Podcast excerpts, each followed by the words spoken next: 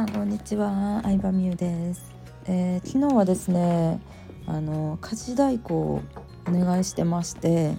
えー、その感想だったりとか家事代行を依頼する時のポイントというか、うん、満足度を上げるコツをねちょっと紹介しようかなと思います。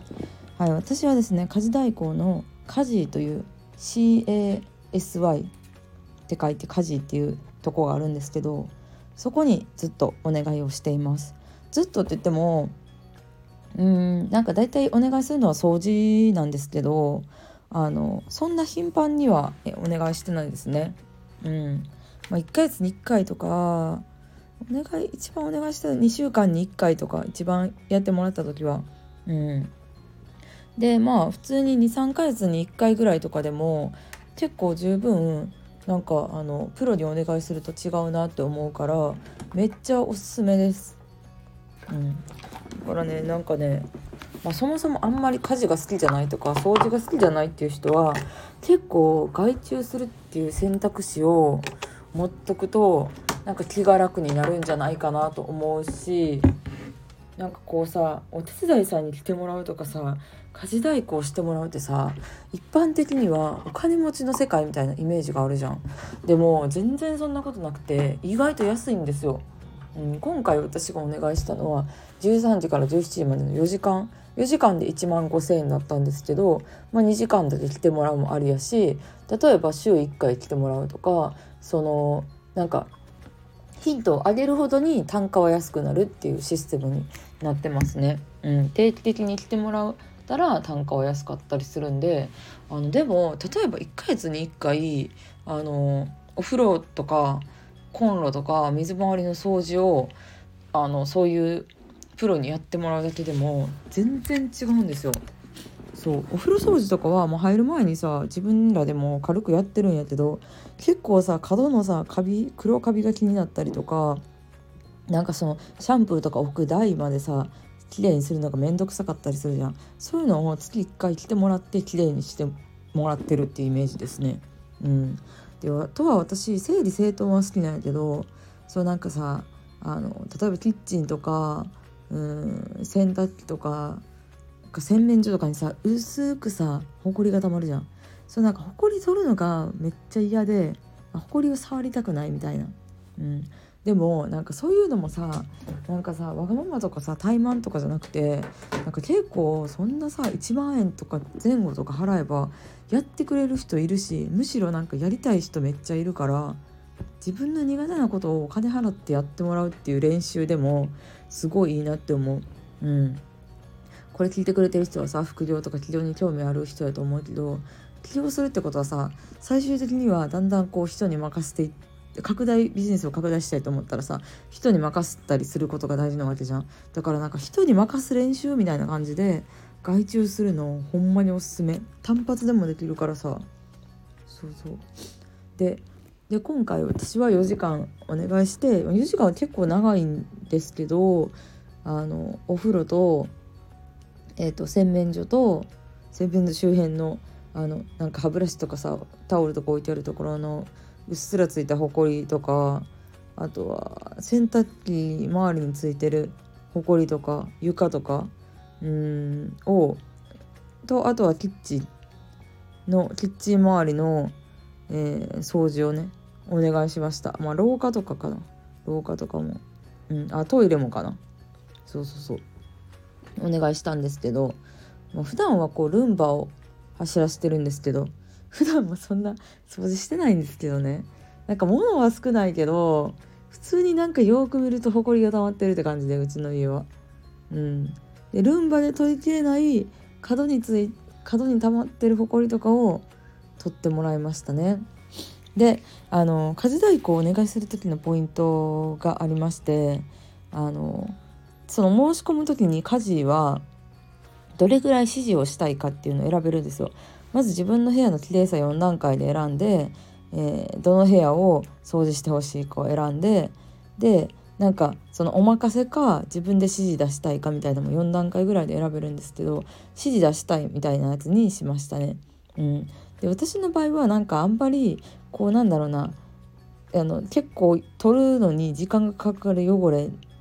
をやってもらうというよりかは見た感じのなんか埃とかが一番気になってたからなんかこういうのが気になるっていうのをちゃんと伝えました。うん、でその来てくださる家事代行さんによってはなんかその自分なるのその人が気になってる汚れと依頼した側が気になってる汚れが結構違ったりするからなんか私はこういうのが気になってるとかこれはやらなくていいとかは結構明確に伝えてあげた方がお互いいいかなって思いましたね。うん、なんか良かれと思ってやってくれてることがえそこにそのなんか洗面所だけにそんな時間使うんやったらこっちやってほしかったのにとかも過去にあったりしたからこれは何回も依頼してちょっと気づいたことではあるし人によって気になるポイントは違うと思うから何回もやってくうちにこうさつかめるところでもあると思うけど、うん、自分の気になるポイントを伝えてあげるのが結構一番のコツかなと思います。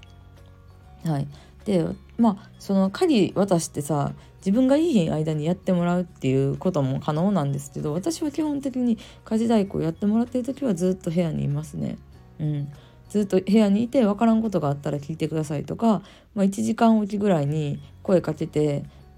ま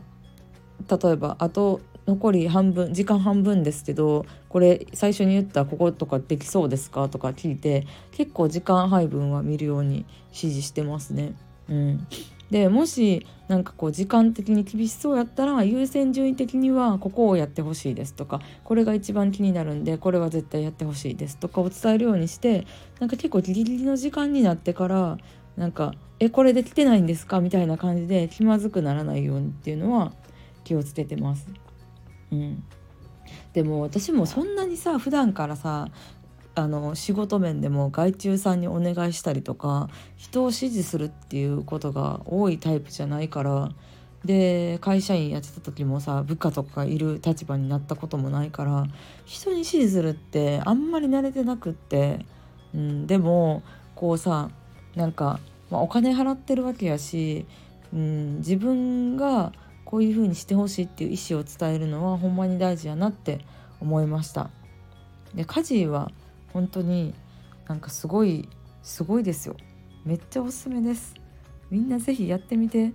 で私いつもお願いして思うのがなんかね掃除してくれる来てくれる人ってねマジで掃除好きな人なんですよ。うん、でなんか綺麗にな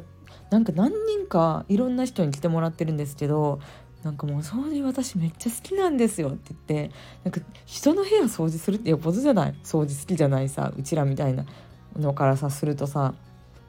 自分の部屋も掃除できるのにさ人の部屋部屋まで来てさ掃除してくれるってすごいじゃん。なんか人にはそれぞれ役割があって人はそれぞれ好きなこととか得意なことが違うんやなっていうのを家事代行さんお願いするとほんまに実感するわけ。で友達とかでも子供いる人やったらベビーシッターお願いしてる人とかも結構いんのよ起業家さんとかそこそこ稼いでる人とかやったりするとでやっぱりベビーシッターお願いしてる人がみんな言うのはさもうさなんか遊びのプロっているんやなみたいなほんまに子供好きなんやなとかなんかそういうのをさ言ってはるからさこう自分の得意なことでお金を稼ぐって大事なんやなって改めて思いました。自分は自分の得意なことでお金を稼いでで例えば子育てやったりとかベビーシッターやったりとか家事代行も同じように得意な人がいてでなんか苦手なことは手放して得意な人にやってもらうっていうのが社会がうまく回る考え方というか、うん、なんか苦手なこと手放さないとなって思うよね。そうそんなに楽しそうにさ仕事してくれるからさ、うん、でもなんか自分の得意なことをみんなが得意と思いがちやん。うん、みんなも同じって思いがちなんやけど全然そんなことないからあの